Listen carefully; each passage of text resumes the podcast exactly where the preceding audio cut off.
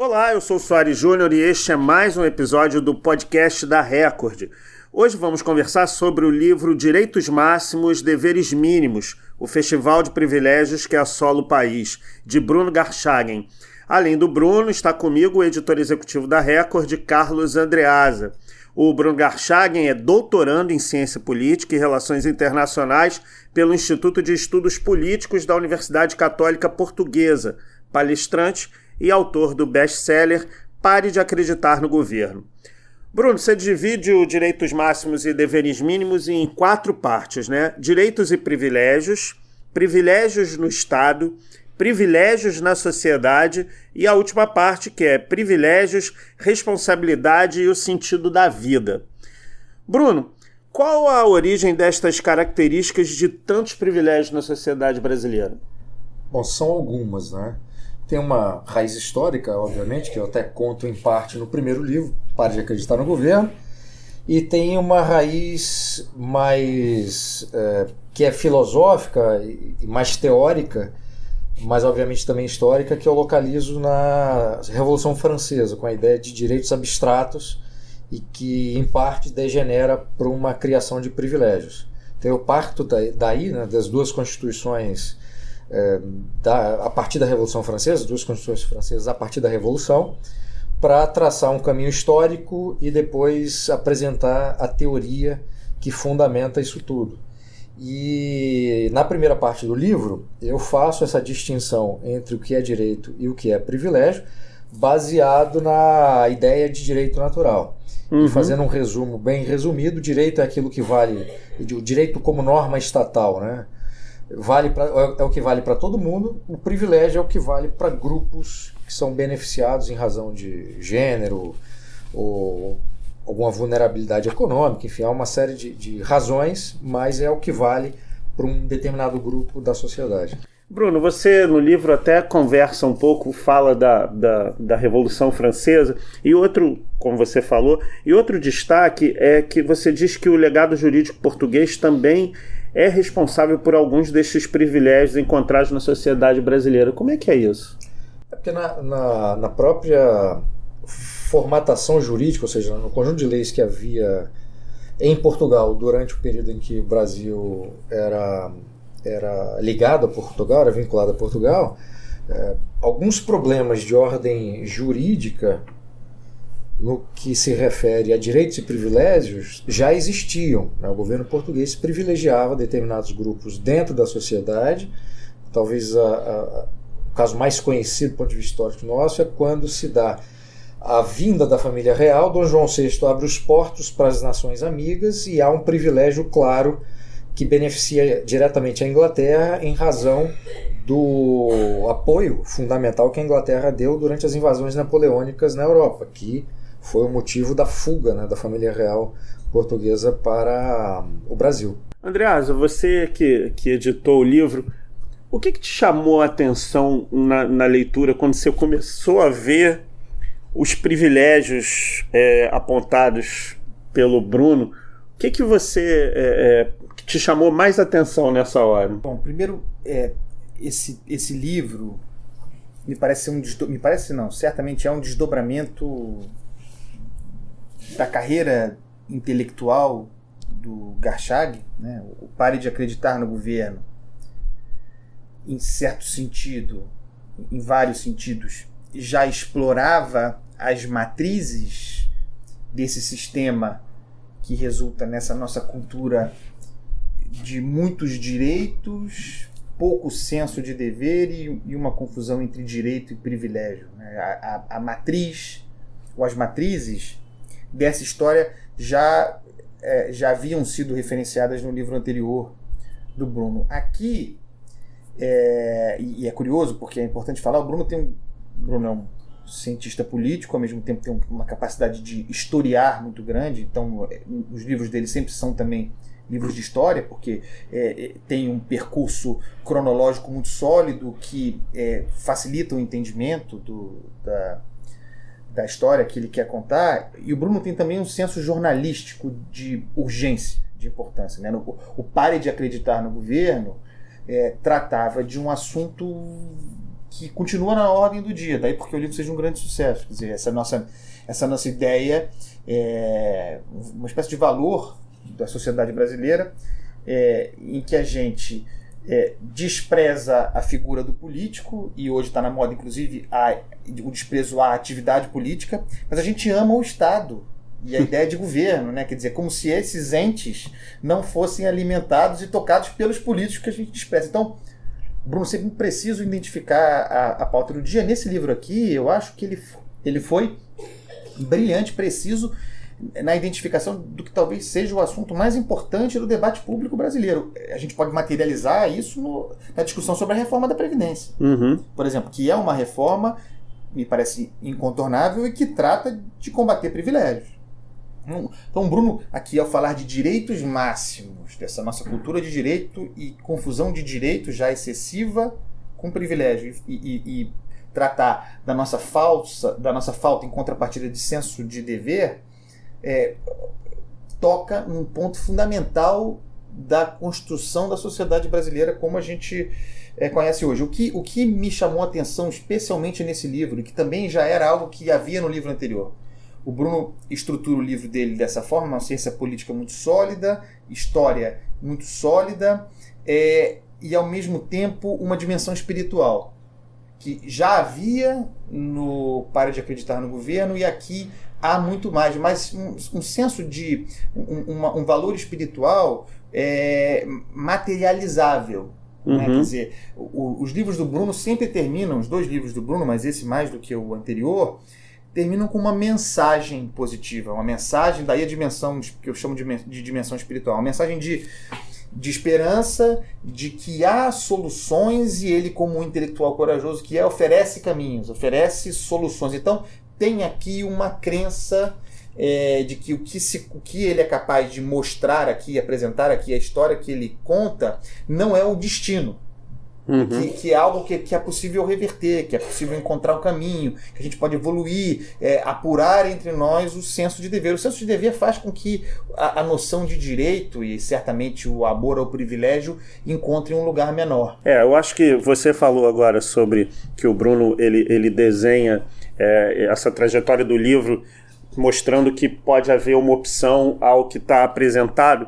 E aí tem um trecho, Bruno, que, que fala um pouco disso, que é o seguinte é, você faz uma provocação. Há um momento na vida que um cidadão escolhe entre ser funcionário ou vítima do Estado. Por quê?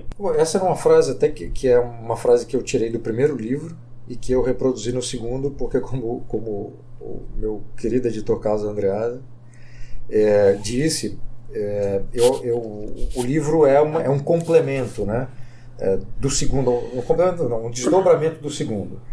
E, e efetivamente, todos os incentivos, né, em razão do Estado brasileiro que existe, quando eu falo Estado, estou considerando as, as três instituições políticas, né, poder legislativo, executivo e judiciário. Os incentivos que existem, que estão criados, que são dados, é para que você não seja um agente privado, você trabalhe para o governo. Né?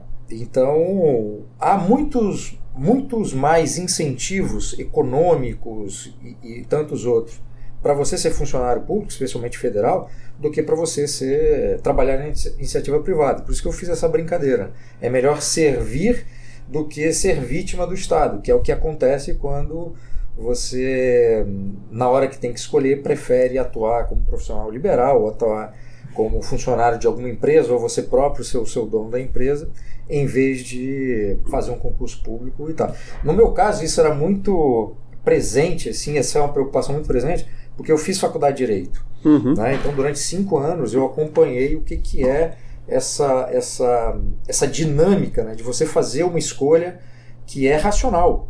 Se você vive numa sociedade em que os incentivos são esses e a sua preocupação individual é ter dinheiro para pagar suas contas, constituir sua família e nada mais, seu objetivo de vida é esse, é muito racional que você estude para ser funcionário público, porque o Estado, ao mesmo tempo que atrapalha a iniciativa privada de ser mais próspera do que é, criando vários obstáculos, burocracia, carga tributária, etc, etc, o Estado se apresenta para a sociedade como o melhor empregador. Ele oferece os salários iniciais mais altos de várias categorias, em tantas outras ele oferece um, um, um, percurso né, remuneratório muito maior do que se você tivesse a iniciativa privada, além de todas aquelas garantias, né, estabilidade, etc, etc.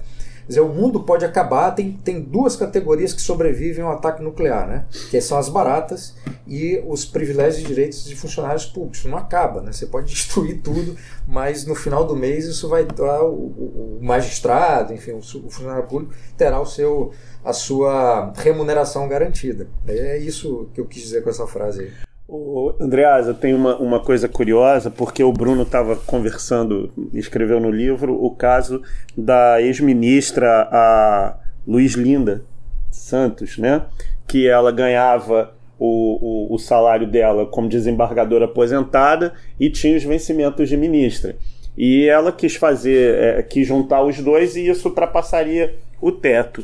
É, como é que você vê essa questão? Quer dizer, é tão introjetado que mesmo o magistrado, que deveria ser é, aquele ente que preserva a, a, a, o cumprimento da lei, ele mesmo tenta é, burlar esse cumprimento. Né? E quando apontado o problema, a controvérsia, é, que é uma controvérsia de natureza moral, certo?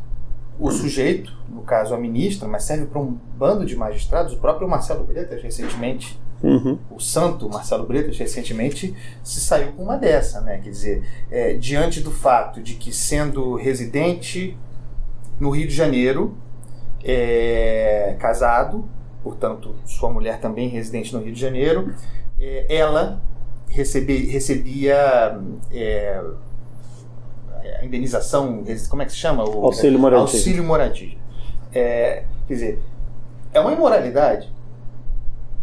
Rompe com, com, com alguns princípios que se espera daqueles que zelam pelas leis. Mas qual é a resposta? Em resumo, tanto da ministra Luiz Linda quanto do Marcelo Bretas. É meu direito. Uhum. Acabou. É meu direito. Não importa, não importa que esse direito seja assegurado por outro juiz. Quer dizer, quem garantiu que, ele, que eles pudessem manter o privilégio foi um outro juiz que certamente também pleiteará. E existe uma dimensão muito importante aqui nesse livro do Bruno, que é o espírito de corpo, né? o, o, o, corporativismo. Né? Quer dizer, o, o privilégio como extrapolação do direito, que já é excessivo no Brasil, é garantido por uma blindagem de classe. É, a gente tem alguns casos assim, eu não sou teórico da conspiração, mas a gente teve recentemente, para mim, claramente uma reação do, do, Ministério Público, que seria atingido do Ministério Público e do Poder Judiciário, do sistema judicial de modo geral, é, é, que quase derrubou o presidente Temer, que não é santo, é, mas para mim claramente como uma reação à ameaça da reforma da Previdência que viria para diminuir privilégios da, da mais alta categoria do funcionalismo público. Então, um dos grandes desafios do Brasil para o avanço no senso do, do dever decorre da blindagem corporativa, que, como o Bruno acabou de descrever, é um convite permanente para que você é, queira esse lugar, para que você pretenda aderir a esse lugar. É um lugar do qual você não sai nunca mais. É aspiracional, né? Você, você conseguir isso. Ô, Bruno. Deixa eu só complementar. Uhum. Essa coisa do auxílio moradia é, uma, é um exemplo muito interessante, porque uhum. o auxílio moradia foi criado para servir como compensação, né? e a palavra é essa compensação para os juízes, porque os juízes não recebiam uh, o que é garantido por lei, que é o reajuste anual, criou-se uma série de, de privilégios para compensar essa, essa falta de, de, de reajuste. Né? E, e, a justificativa né, dos juízes, inclusive aqueles que têm imóvel próprio e continuam recebendo, é que se trata de um direito, está na lei. E, e, vários políticos também, ao justificarem os seus próprios auxílios moradias ou qualquer outro tipo de auxílio, justificam que está na lei. E aí a gente entra, que aí eu vou entrar no último capítulo do livro, nesse aspecto que, que, o, que o Andreasa falou, da, que transcende dizer, a lei e vai para uma discussão para moralidade e para ética, né? Porque a ética o que é? Você tem que fazer uma escolha.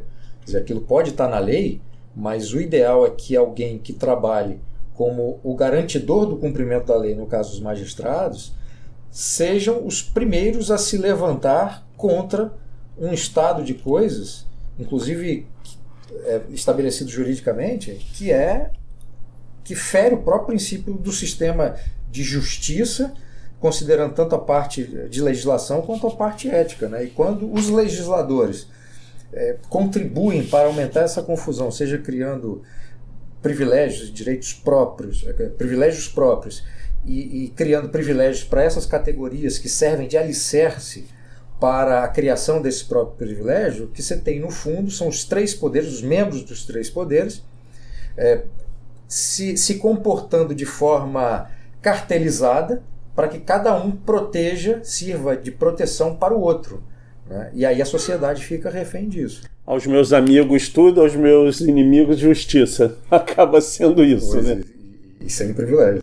Agora, você fala também, você fala dos, dos privilégios que tem na, no Estado, mas também os da sociedade. E teve um, um caso que me chamou bastante atenção, é, que é o privilégio da meia entrada. Como é que surgiu a meia entrada e como é que é, acabou acontecendo essa distorção, Bruno? Bom, a ideia da meia entrada, que não é só para estudante, também passou a ser para idoso e, e, e, tem mais uma, uma categoria que eu, que eu já não lembro mas é muito conhecida como sendo a meia entrada para estudante. Né? Foi uma maneira de privilegiar um grupo da população que, em função da sua condição de ser estudante, é, e supostamente o estudante teria uma mesada ali ou não teria dinheiro para pagar é, a inteira, né? E aí depois do estudante passou para outras, outras parcelas da sociedade. Mas a ideia era ajudar esses estudantes que não poderiam pagar além daquilo. E tem uma coisa muito curiosa, assim, porque se o estudante não trabalha, né, o estudante é sustentado por alguém, o dinheiro está saindo dos pais. Né? Então, no fundo, o privilégio que é nominalmente para o estudante está sendo para os pais dos estudantes, que vão pagar menos quando se trata dos seus filhos. Do ponto de vista prático, isso criou o quê? Né?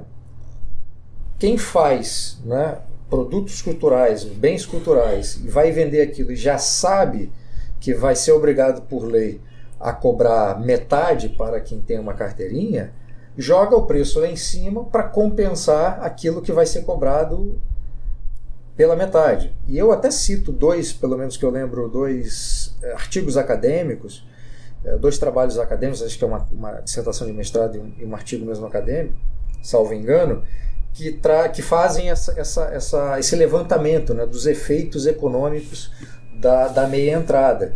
E a conta que se faz é muito curiosa porque, no fundo, mostra que quem paga inteira paga muito mais do que se pagasse inteiro, do que se não tivesse a meia entrada. E quem paga a meia entrada também não está pagando a metade daquele valor, está pagando mais, né, um percentual a mais.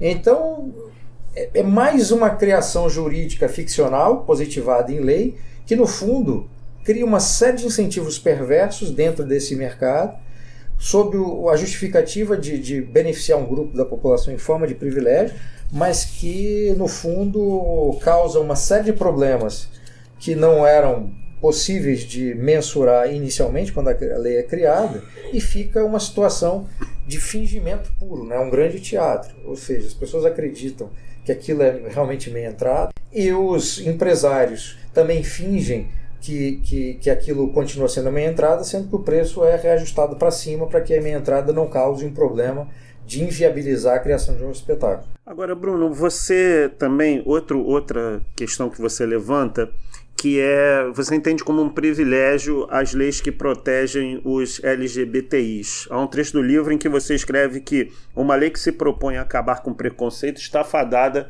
a fracassar. Realmente, tinha que ser uma coisa educativa e cultural para que isso acabasse. Mas diante das, é, das agressões, dos relatos, é, você acha que, que essa, se não é necessária essa lei, qual seria o caminho então?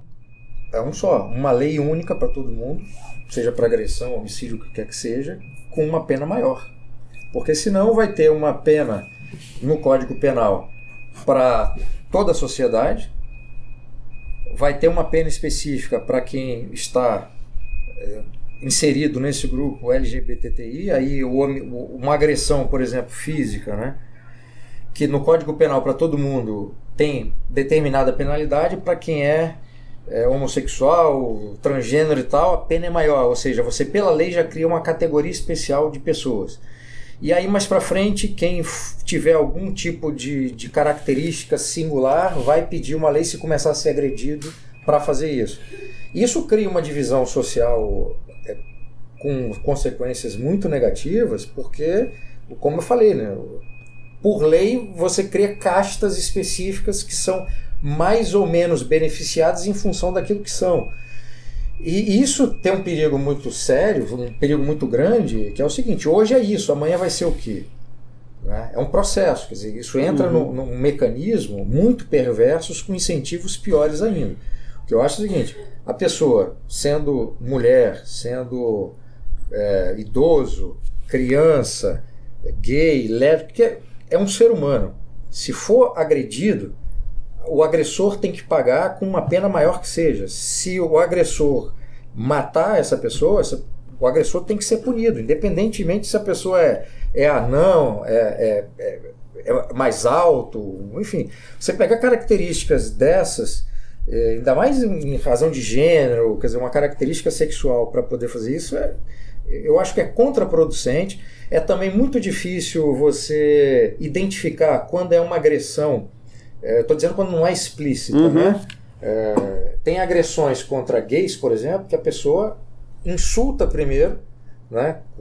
E aí você sabe claramente que está que tá provocando né, uma discussão em razão da pessoa ser gay. E depois parte para uma agressão e eventualmente até mata essa pessoa. Aí o exemplo está muito claro. Agora, tem agressões que, que isso não está claro. Quer dizer, pode acontecer qualquer coisa, pode inclusive ser um problema de uma agressão ou de um crime motivado por, por pela questão da, da vítima ser, ser homossexual, mas tem situações que você não consegue identificar isso. E basta então a vítima dizer, ao ser agredida, que a outra pessoa o fez por, por conta de um crime de, de ódio sexual, para a pessoa ser condenada para isso. E às vezes a agressão não foi desse tipo. É, então isso é um problema muito sério, que se você estabelece por lei você acaba não conseguindo de forma precisa identificar qual é a razão do crime. Se, é, se, se pelo contrário, né, o Código Penal vai dizer qualquer pessoa, qualquer ser humano, independentemente de qualquer coisa, for agredido, a pena para o agressor é, é X anos, pena de prisão, etc., ou no caso do homicídio e tal, você atende toda a sociedade com leis mais duras, com punição efetivamente a ser cumprida pelo, pelo agressor e acaba com essa discussão. Eu me incomoda profundamente quando grupos específicos, eu estou falando, eu tratei do, dos LGBTI, uhum. XYZ de uma forma específica, porque é um movimento que tem crescido em termos de de discurso público para pedir privilégios específicos, ou seja, leis que, que atendam especificamente esse grupo, é, porque a gente nunca sabe qual é o destino final do que pode acontecer daqui a alguns anos. Né? Porque é isso, você vai pedindo privilégios, você vai conquistando os privilégios e um privilégio leva ao outro. Andreasa, o Bruno ele traz o caso da Tiffany, né, a jogadora Tiffany Abreu é, do vôlei, né? É, como é que, é, é, é, como é que a sociedade vê é, é e como é que na hora que você estava editando e conversando, porque a gente conversa com todo mundo, né? É, você é um jornalista. Como é que é a questão da Tiffany né, na obra do, do Bruno? Acho que ele toca no ponto, né? Com muita, com muita delicadeza, com muito cuidado, porque tem a dimensão humana. Né? Quer dizer, ninguém sabe o que o indivíduo sente e é evidente que Tiffany intimamente uh, e legitimamente, e inquestionavelmente e legalmente, porque a lei a protege, é, não, as expressões para se referir são muito delicadas também, então vou tentar ser o mais simples possível, encontrou o seu caminho. Tiffany é, é, biologicamente homem, biologica, biologicamente macho, se identificou, do ponto de vista do gênero, como mulher. E fez essa transição, e isso me parece ser um direito individual inquestionável. Para mim, ponto final. O que me parece problemático, e, e aí eu acho que a, a sociedade estranha, e, e em certo sentido até vê como uma espécie de trapaça, é alguém com as características biológicas de um homem ser uma atleta. Uhum. Competir é, entre mulheres, sendo que, obviamente, visivelmente, as suas condições físicas são privilegiadas em relação às adversárias. Então aí me parece haver um problema que é até menor, eu diria irrelevante no caso do esporte. Mas leva para um presídio, por exemplo, para um sistema prisional. Você tem um preso, né, quer dizer, biologicamente masculino, é, que legitimamente se sente, se considera e, não questiono, encontra a sua sexualidade feminina. Mas tem as, as características físicas de um homem. Em que presídio esse indivíduo, esse indivíduo deveria ficar? Porque já há casos em que este indivíduo, por suas condições, por, por suas condições sexuais, está em presídio feminino não é um exercício de poder óbvio decorrente da, da sua capacidade física? Não, não, te, não tem é, um risco físico para as demais presas naquele sistema? Não, uma imposição de força natural decorrente da, das características físicas de alguém cuja, cuja natureza é masculina? Então, é, é preciso ter muito cuidado, muito respeito a condição individual, compreensão da, da, da condição individual, mas também pensar nas consequências públicas dessa permanente concessão de direitos, uh, porque no final das contas isso impacta na, no conjunto da sociedade. Então, o Bruno aborda isso muito bem no livro. Eu, eu, o, o livro do Bruno é muito corajoso. Ô Bruno, uma. Esse negócio da Tifra, só para é, esclarecer. Eu assim, te perguntar eu, isso. Eu, eu, citei esse exemplo porque se essa discussão continuasse do jeito que estava, eu acho que arrefeceu um pouco em razão da, da, da reação que houve, Uhum. é, resultaria, eu, uma hipótese, obviamente, em, em, em uma agenda para converter em lei aquilo que estava ainda no âmbito de decisão da federação. É? Então eu quis trazer esse exemplo para isso. Agora, obviamente, não é minha proposta do livro, também não é meu interesse particular discutir essas questões de gênero. Eu Uhum. acho que cada um, se nasceu no, num corpo e se sente no, no outro, cara, essa discussão não me interessa, sabe? Eu tenho respeito por todo mundo, já conheci pessoas que, que, que, que são assim e tiveram esse processo, um processo muito duro do ponto de vista individual. Essas pessoas sofrem demais, porque eu imagino que não deva ser fácil você nascer num corpo mais masculino e descobrir que aquele corpo não é seu, ou seja, você nasceu num corpo errado. É, o negócio da Tiffany, para mim, a discussão era restrita no âmbito de direitos e privilégios. Uhum. A modalidade é feminina. Ela nasceu masculino, sexo masculino. A permissão de uma confederação internacional brasileira de alguém que nasceu com sexo masculino, mesmo que tenha feito cirurgia, etc., é um privilégio para alguém que não nasceu no sexo feminino. E aí, se a gente estica assim, o, o exemplo para outras, para outras, é, para outras dimensões, e eu no livro faço isso, assim, se há um mercado ou se há vários transgêneros que gostam de voleibol e querem jogar é, profissionalmente em alto nível, que se crie uma modalidade específica para transgêneros. Aí a gente abre uma outra discussão.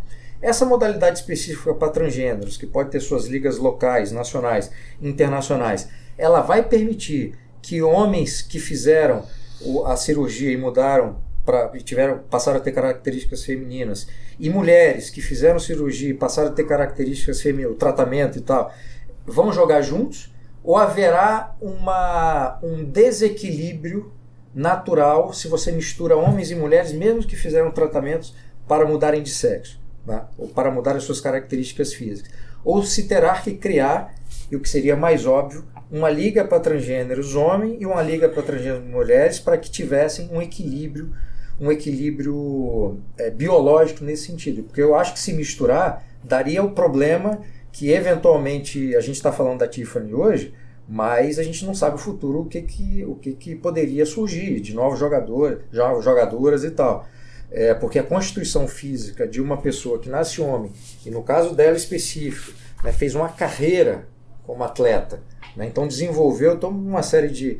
de, de, de toda uma série de, de é, condicionamentos de, físicos. De condicionamento de... físico, de treinamento, de alto rendimento, como homem. E depois, mesmo que reduza o nível de hormônio, já tem uma constituição física formada.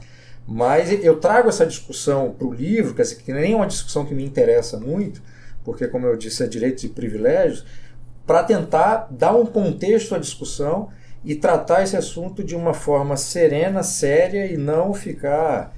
É, entrar numa, numa, numa, numa discussão que eu acho que estéreo né, que se localiza especificamente no fato dela ser transgênero, não, que é uma discussão que, que realmente não me interessa, porque eu respeito qualquer pessoa, independentemente da, da, da do, do, do, de como nasceu e, e, cirurgias que fez. Bruno, a gente está chegando no fim, o, o livro é, é, é, grande, tem mais de 300 páginas e a gente não vai contar tudo para deixar que o, o, nosso ouvinte também vá e, e, compre o livro, compre bastante o livro, para ler. É, eu queria te fazer uma pergunta para encerrar, Bruno, que é o seguinte: é, no livro você traz essa série de dados que constroem um país cheio de privilégios. Né? No seu entender, como é que a gente sai desse festival de privilégios que assola o país, tendo em vista que eles estão em tantos campos e beneficiam tantas pessoas? Bom, para resumir muito aquilo que eu desenvolvo no, no último capítulo, é uma uma assumir a responsabilidade individual que, que a cada um de nós cabe e valorizar e colocar como, como guia né, de orientação da, da, própria conduta o sentido de dever, obrigação e responsabilidade. Acho que esse, esse tripé é fundamental. E, e, que não há direito, é preciso ter esse entendimento, não há direito sem uma, uma obrigação correspondente. Ou seja, essas duas coisas estão tão, tão vinculadas de forma umbilical. Né? E aqui parece, e esse é um discurso que foi sendo construído, e é esse tipo, e as leis expressam esse discurso, que você tem um direito, você tem um privilégio e você não tem qualquer tipo de obrigação correspondente. E aí o resultado é uma nação de credores, né? que é a frase que eu uso, uma frase que foi até criada por, por um amigo que é professor de direito, que é o Bruno Salama, quando eu estava discutindo com ele primeiro capítulo do livro, eu estava ainda montando, ele, ele criou essa frase que eu achei ótima, eu acabei incorporando no livro. E uma nação de credores, onde a discussão pública, onde a discussão privada se pauta basicamente em diversos assuntos, no eu tenho direitos, eu tenho direitos a ter direitos, eu, eu tenho direitos a ter mais direitos, e essas outras esses outros elementos que são mais fundamentais, deveres e obrigações, completamente esquecido, completamente abandonado, você não consegue criar uma sociedade, uma comunidade de indivíduos saudável, né, do ponto de vista ético, moral, econômico e político. Não, não dá para ter as duas coisas. Quer dizer, não dá para ter uma coisa ou só outra coisa. Ou você tem tudo, quer dizer, responsabilidade, dever, obrigação e também direitos, e os direitos acaba sendo uma manifestação é, concreta né, dessa ideia de uma sociedade é, virtuosa, baseada em, de, em deveres e obrigações e responsabilidade, ou você não tem isso. Isso é uma primeira coisa que, que compete a cada um de nós como indivíduo. E, obviamente, se você tem uma sociedade que reconhece essa, essas dimensões de deveres e obrigações e responsabilidade como sendo algo valoroso, virtuoso, isso se manifesta politicamente na, na eliminação de vários desses incentivos e de várias eliminação de várias leis que criam essa situação é, de direitos e privilégios. Né? Agora, como eu falo no livro, há privilégios que são privilégios efetivamente, de acordo com essa definição é, que eu faço, essas uhum. duas definições que eu faço no livro, mas há privilégios que, por razões específicas, a sociedade entende que são privilégios justificáveis. Vulnerabilidade econômica, enfim, há uma série de exemplos que a gente pode considerar. Né? Mas, mesmo justificáveis, não deixam de ser privilégios. Agora, a situação que nós temos hoje, primeiro, uma mudança interior, individual. Isso passa por informação A informação é um dos, um dos objetivos do meu livro, é passar essa informação, apontar que existe o problema e fazer com que as pessoas reflitam. A partir dessa reflexão, eu espero que as pessoas mudem de atitude.